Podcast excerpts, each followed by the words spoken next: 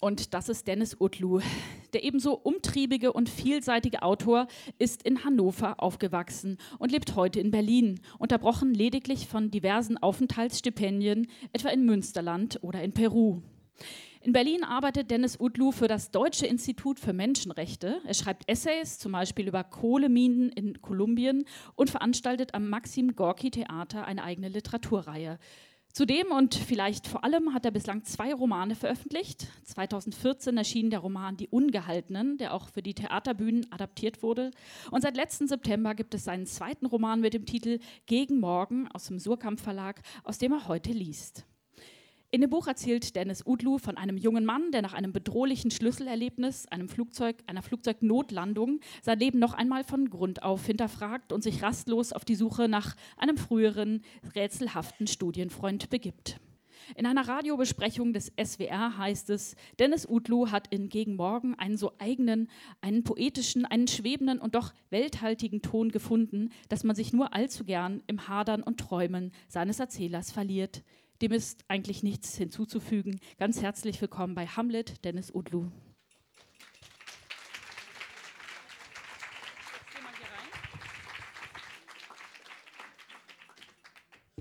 Schönen Abend, Hamburg. Ich habe mir hier gerade auf dem Weg auf die Bühne erstmal den Kopf gestoßen. Aber das ist echt so cool, dass ähm, die Veranstalter tatsächlich im Hotel für uns Aspirin hinterlegt haben. als würden sie es wissen und Emser Pastillen. Ähm, Finde ich richtig cool. Äh, ja, ich steige sofort ein in den, ähm, in den Roman.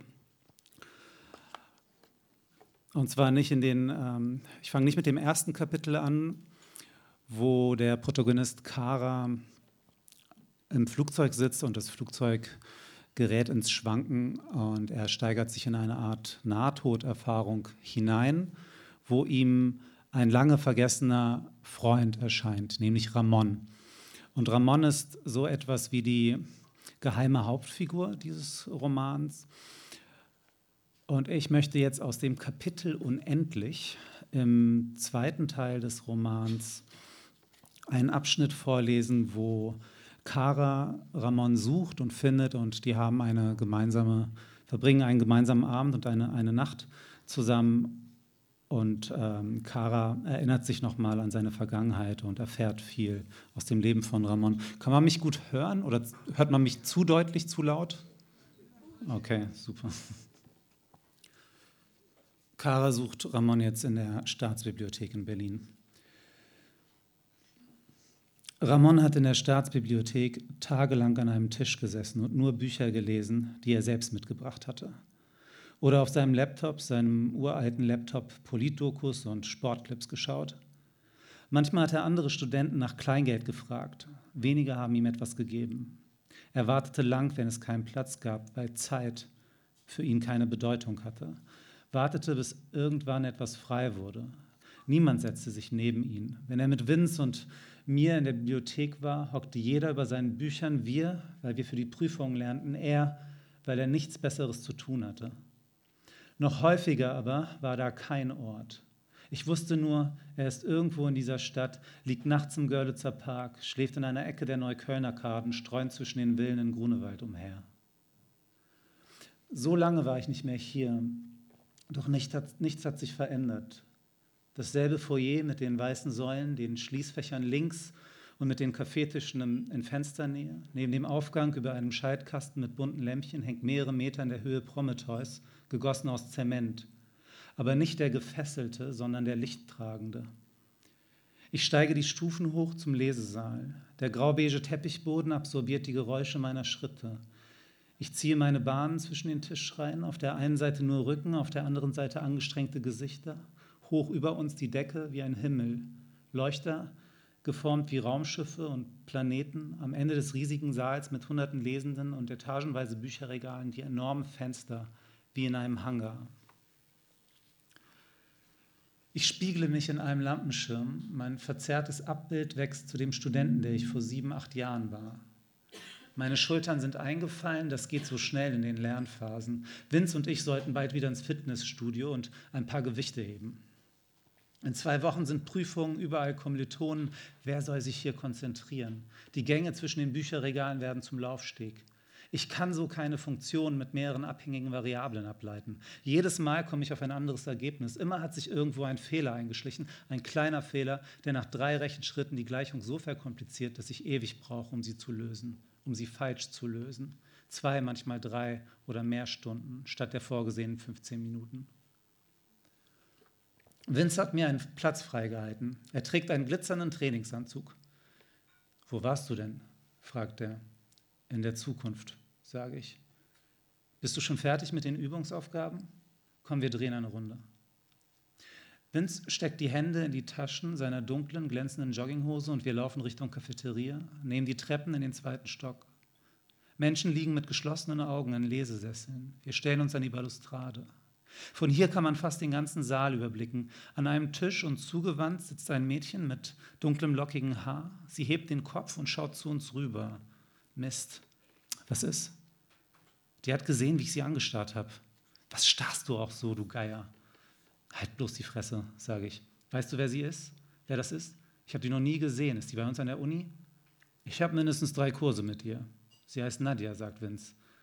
In den Kursen ist sie meist genervt, aber das sind wir ja eigentlich alle. Auf dem letzten Sommerfest haben wir uns unterhalten, die gibt irgendwie Boxkurse oder so. Mist, sage ich, die guckt wieder. Jetzt steht sie auf. Sie trägt eine Bluse, die ihr bis kurz über den Hosenbund reicht. Ihre Jeans liegt eng an und zeigt die Bewegung ihrer Oberschenkel, die sich heben und senken wie die Beine einer großen Zitterspinne, während sie in Richtung Treppe läuft. Sie verschwindet unter der Balustrade, schaut aber kurz davor noch zu uns hoch. Dann steigt sie aus der Wendeltreppe auf unsere Ebene und steht vor uns. Was bewirkt dieses Starren bei euch Jungs eigentlich? fragt sie. Könnt ihr euch dann zu Hause besser einen runterholen? Es hilft schon ein bisschen, sagt Vince, aber ich unterbreche ihn, bevor er seine Selbstbefriedigungsgeschichten auspackt und strecke ihr die Hand entgegen. Ich bin Kara. Was machst du hier? Vor mir steht Ramon. Die Bibliothek schließt gleich. An den Tischen sitzen noch vereinzelt junge Menschen mit Büchern. Viele räumen zusammen. Nadias Tisch ist frei der Tisch, an dem ich sie vor vielen Jahren das erste Mal gesehen habe. Und ich muss an unsere Schneefahrt denken, als die Stadt völlig zugeschneit und vereist und alles weiß war. Weiß die Häuser, weiß die Straßen, weiß die blattlosen Bäume und weiß die parkenden Autos. Niemand war so verrückt, durch die zugeschneiten Straßen zu fahren, nur wir. Ich, der fuhr, Vince, der auf dem Beifahrersitz aufs Armaturenbrett klopfte und Nadja und Ramon, die hinten saßen.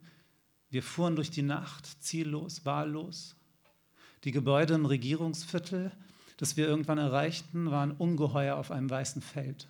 Das Bundeskanzleramt mit dem Bullauge, ein Zyklop, der den Mond anbetete. Nadja und ich schlitterten auf dieses Feld, fern der anderen, tauchten in den Schnee. Jahre später erst kamen wir zusammen. Das alles hatte hier angefangen. Doch wo Vince damals stand, steht jetzt Ramon, der sich anders als Vince nicht lässig gegen die Balustrade lehnt. Er hängt mehr, als dass er steht. Sein Kopf ist zur Seite geneigt, die drahtige Brille ist viel zu klein für sein Gesicht. Man erkennt an ihr die Nachlässigkeit, mit der er beim Optiker nach einem günstigen Modell gegriffen hat, ohne es anzuprobieren, ohne in den Spiegel zu blicken. Ich mag diesen Ort. Hier habe ich zum ersten Mal Nadja gesehen, sage ich, und zeige Ramon von unserem Stockwerk aus, das in den Hangar des Lesesaals hineinragt, ragt den Tisch. Ramon schaut in die Richtung, die ich ihm zeige, aber sein Blick geht noch woanders hin. Schaut er zu Vince vor sieben Jahren? Sieht er sich selbst mit uns an einem dieser Tische sitzen? Er sitzt nach wie vor an diesen Tischen, unverändert. Derselbe Laptop, dieselbe Haltung, derselbe Mensch.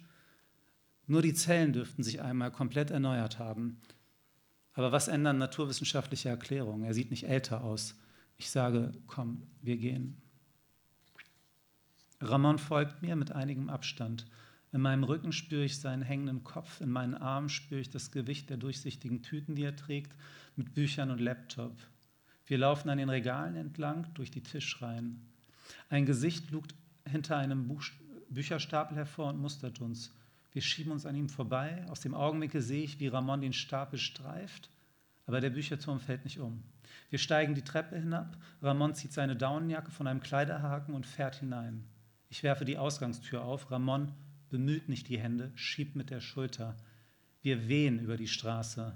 Ramon, ein Gespenst in seiner übergroßen Jacke, unsichtbar in der anbrechenden Nacht, ein Auto, das ihn sonst anfahren würde, glitte jetzt durch ihn hindurch.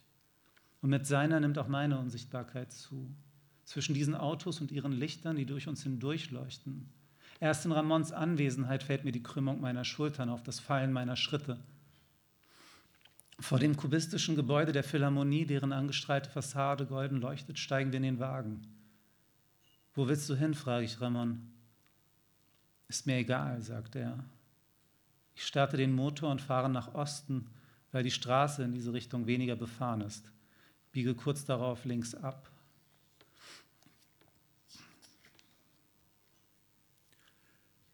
Der Kolumbiadamm ist zwischen Hasenheide und Tempelhofer Feld dunkel, trotz seiner Größe. Links und rechts keine Häuser, selten Menschen. An den Straßenrändern sind Anhänger geparkt. Ich bin diese Strecke unzählige Male gefahren, auch mit Ramon, aber das ist lange her.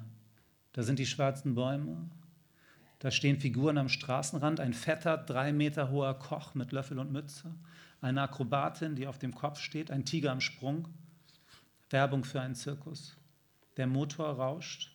Ramon sitzt neben mir auf dem Beifahrersitz. Die Lichtstreifen der Straßenlaternen fahren ihm übers Gesicht. Wenn ich Ramon früher ins Studentenwohnheim fuhr, benötigte ich von unserer Wohnung zu ihm und wieder zurück bis zu eine Stunde. Er hätte mich nie gefragt, ob ich ihn fahre, nicht aus Höflichkeit oder Zurückhaltung, sondern weil er sich für nichts zu schade war. Ich schätze, dass das manchmal der friedlichste Ort für mich war. Nachts, wenn die Straßen fast leer waren, die Stadtautobahn, die hohen Bäume und dunklen Alleen im Grunewald. Soll ich nach Hause fahren? Nach einer langen Pause antwortet Ramon, wie du willst. Was ich will, dass es still ist, dass es Nacht bleibt, dass es regnet, dass es Winter ist im Sommer und Herbst im Frühling, dass der Kolumbiadamm 10.000 Kilometer lang ist und streckenweise durchs Wasser führt. Ich will nicht in den Himmel, nicht in die Hölle und keinen Neuanfang. Eine Endlosschleife will ich und der einzige Sound ist das Rauschen des Motors. Diese Straße in der Nacht als Spurrille einer Vinylplatte, in die die Nadel immer wieder zurückspringt. Ich will keine Karriere und keine Familie, kein Geld und keine Liebe, ich will keine Ziele, nur immer diese Straße. Halt mal den Wagen an. Hier, fahr bitte rechts ran. Ich halte den Wagen im Schatten, den ein Dinosaurier von einem Anhänger auf uns wirft. Ramon, kurz nach dem Abitur, die Zeit vor seinen Abbrüchen, Studiums-, Arbeits-, Lebensabbrüchen, ein Jahr nach dem Jahrtausendwechsel. Er hat gute Noten, obwohl die meisten Lehrer ihn nicht mögen. Eine Eins in Mathe, eine Zwei in Physik. Ramon, der beim Streetball-Turnier des Abiturjahrgangs mitspielen darf, weil er einer der Größten ist. Er macht zwei Körbe, lässt sich dann freiwillig auswechseln und bleibt bei den folgenden Spielen bekifft auf der Ersatzbank sitzen. Auf der Party am Ende des Turniers stößt er trotzdem mit dem gesamten Team an. Auch er wird umarmt. Etwas geht zu Ende und weil das, was Vergangenheit ist, mit einem selbst wie mit den anderen zu tun hat, lieben sich alle. Bald spricht jeder mit irgendwem, tanzt oder holt Getränke. Jeder hat seinen Platz auf dieser Party, einer der letzten des Jahrgangs. Ramon geht raus, stellt sich vor die Tür der Sporthalle, hört den Stimmen und der Musik von draußen zu, bleibt einige Momente lang stehen, lauscht. Auch für ihn geht ein Lebensabschnitt zu Ende. Dann bewegen sich seine Beine, er lässt es geschehen. Die Musik und die Stimmen werden immer leiser und er steigt in die Bahn, fährt in die Stadt. Seine Beine tragen ihn zum Schiff. Er weiß, dass sie heute dort spielt, ohne sagen zu können, woher er das weiß. Er steigt die Treppen hoch in den Schiffsbauch. Der Raum ist voll. Ramon ist dünn, sein langer Körper biegt sich wie ein Papierbogen. Er faltet sich durch die Menschen hindurch, bis er eine dunkle Ecke erreicht, in der er sich gegen die Wand lehnt. Überall sind Hände, an der Bar mit Scheinen vor ihm in der Luft, die Hände der Tanzenden und Jubelnden. Nur weil Ramon so groß ist, sieht er die Sängerin, Elea. Sie steht auf der Bühne, die Haare, dünne Rasterzöpfe schmiegen sich wie Schlangen von ihrem Kopf über die Schultern. Über die Augen hat sie eine rosafarbene Maske gemalt. Wie alt war sie, frage ich. Frage ich jetzt, als Ramon davon erzählt, wie damals in Grunewald, nur dass wir jetzt am Straßenrand am Kolumbiadamm stehen ich weiß nicht, aber ich habe auch nicht wirklich darüber nachgedacht. Ich weiß nur, dass die anderen noch in der Turnhalle waren. Später habe ich Fotos aus der Nacht gesehen. Alle hingen sich in den Armen und ich war auf dem Schiff und hörte Eleas Musik. Ramon hörte in meiner Erinnerung eigentlich kaum Musik. Einmal kam er zu mir mit fünf CDs und sagte, dass ich sie haben könne, er brauche sie nicht mehr. Ich sagte, er könne sie doch verkaufen. Aber er antwortete, er wolle auch nicht, dass jemand anders sie höre. Tu mir den Gefallen, nimm die CDs. Das und das Zitatenhandbuch waren die einzigen Gegenstände, die ich jemals von Ramon bekommen habe. As I Am von Alicia Keys, auf dem Cover eine Nahaufnahme ihres Gesichts, schwarz-weiß, die Lippen leicht geöffnet, die Schneidezähne symmetrisch, ihre Haut glatt und porenlos und hell. Wer es nicht besser wusste, konnte glauben, dass sie eine weiße Sängerin ist. Dass gerade über diesem Bild As I Am steht, konnte Ramon nicht ertragen.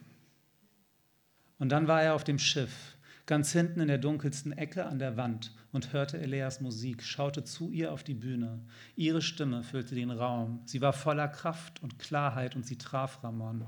In diesem bier- und schweißnassen Raum mit all den Menschen, die er nicht kannte, mit ihren Hüten und Tüchern und Ketten und aufknöpften Hemden, die ihm egal waren, auf diesem Schiff durchdrang Ramon zum ersten Mal Zeit und Raum. Was soll das heißen? frage ich.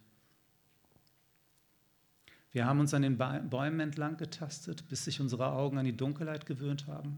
Und jetzt liegt da im Mondlicht ein silbernes Feld, durch das wir warten. Ramon läuft voraus, ich folge ihm über die Lichtung in der Hasenheide. Wir finden eine Bank und schauen von dort zurück zu den Bäumen und hoch zum sternlosen Himmel, der aber nicht schwarz ist. Die Bäume sind schwarz, der Himmel ist violett, die Wolken liegen in ihm wie gigantische Finger. Ihre Stimme, sagt Ramon, als sie sang, in dieser Stimme war ich aufgehoben. Ich spüre meinen Atem, ich höre mein Herz schlagen. Ich spürte das Blut in den Adern und alles andere hat es nie gegeben. Ramon, der noch nie eine Frau angesprochen hatte, der noch nie irgendjemanden angesprochen hatte, ging nach dem Konzert hoch aufs Deck, wo Elea mit ihrer Band stand, Plastikbecher mit Cocktails in den Händen, wo ihr Lachen so hell war, dass es alle anderen Geräusche übertraf, wo alles leuchtete und stellte sich vor sie und vor den Mann, der neben ihr stand und Ramon wusste es nicht, ihr Freund hätte sein können.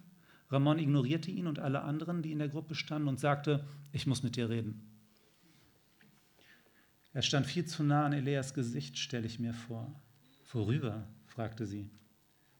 Ramon drehte sich abrupt um und ging. Er hörte noch, wie jemand sagte, was ist denn mit dem? Aber mit dem war gar nichts. Er, der seinen Körper biegen konnte wie Papier, bog sich zur Reling, an ihr entlang zur Treppe, nach unten, setzte sich auf eine Bank zwischen Verliebte und Verlassene und schaute aufs Wasser zu den Fabrikgebäuden auf der anderen Uferseite. Er saß dort zwei Stunden, traute sich nicht aufzustehen, sich umzudrehen, jetzt nicht auf den Blick von Elea treffen. Die Finger im Himmel lösen sich auf und hinterlassen einen zarten Nebel vor dem Violett. Mir ist kalt. Ich presse die Kiefer zusammen. Ramon schaut wieder auf die Lichtung, die heller geworden ist, und ich, ich betrachte ihn, wie er hier aufs Feld schaut oder vom Schiff aufs Wasser und die Fabrikgebäude am anderen Ufer der Spree. Kennst du diese Momente? Fragt er mich. Er meint, so übersetze ich es mir, die Momente, in denen wir nicht mehr wissen, ob wir im Universum sind oder das Universum in uns. Er meint die Momente großer Erfüllung und Magie, nicht weil die Absurdität aufgehoben wird, sondern weil sich das Leben in einem einzigen Augenblick verdichtet und diesen Augenblick so über jedes Schicksal erhebt. Ramon schaut mich nicht an. Immer noch bin ich es, der sein Profil betrachtet. Eine Antwort erwartet er gar nicht, Ramon stellt keine Fragen aus Neugier oder Interesse am anderen. Kenne ich diese Momente? Ich weiß nicht viel, nur dass mir kalt ist und dass der Himmel seine Farbe ändert. Während ich Ramon immer noch von der Seite anschaue, sehe ich Nadja vor dem Musikfachgeschäft. Wir hatten uns länger nicht mehr gesehen. Ich schrieb gerade meine Abschlussarbeit. Es war eine spontane Verabredung. Ich hatte sie angerufen, angeblich ohne Grund. Sie trug ein kurzes blaues Kleid, das mich im Wind ans Meer erinnerte, und schaute sich die Jazzalben im Schaufenster an. Ich stand hinter ihr und mein Gesicht tauchte in der Spiegelung des Schaufensters zwischen Bessie Smith und Phase Sai auf. Nadia drehte sich um und dem Regen und der Oberflächenstruktur ihrer Lippen entwuchs dieser Moment, in dem die Zeit anhielt. Ich wusste nicht, ob ich nur eine Sekunde oder ein ganzes Jahr mit Nadia vor diesem Geschäft stand. Es hatte mehr solcher Momente gegeben. Mein erster Kuss, viel zu spät. Da hatte ich bereits seit Monaten davon geträumt und glaubte nicht mehr an die reale Möglichkeit von Lippen, die sich für mich öffnen würden. Und dann geschah es fast beiläufig in einem Kaufhaus. Sie hatte gerade ein Kleid in ihre Tasche gestohlen und wir spielten Paar sein. Sie küsste mich, dann sagte sie, dass sie Halsschmerzen und mich jetzt wahrscheinlich angesteckt hätte.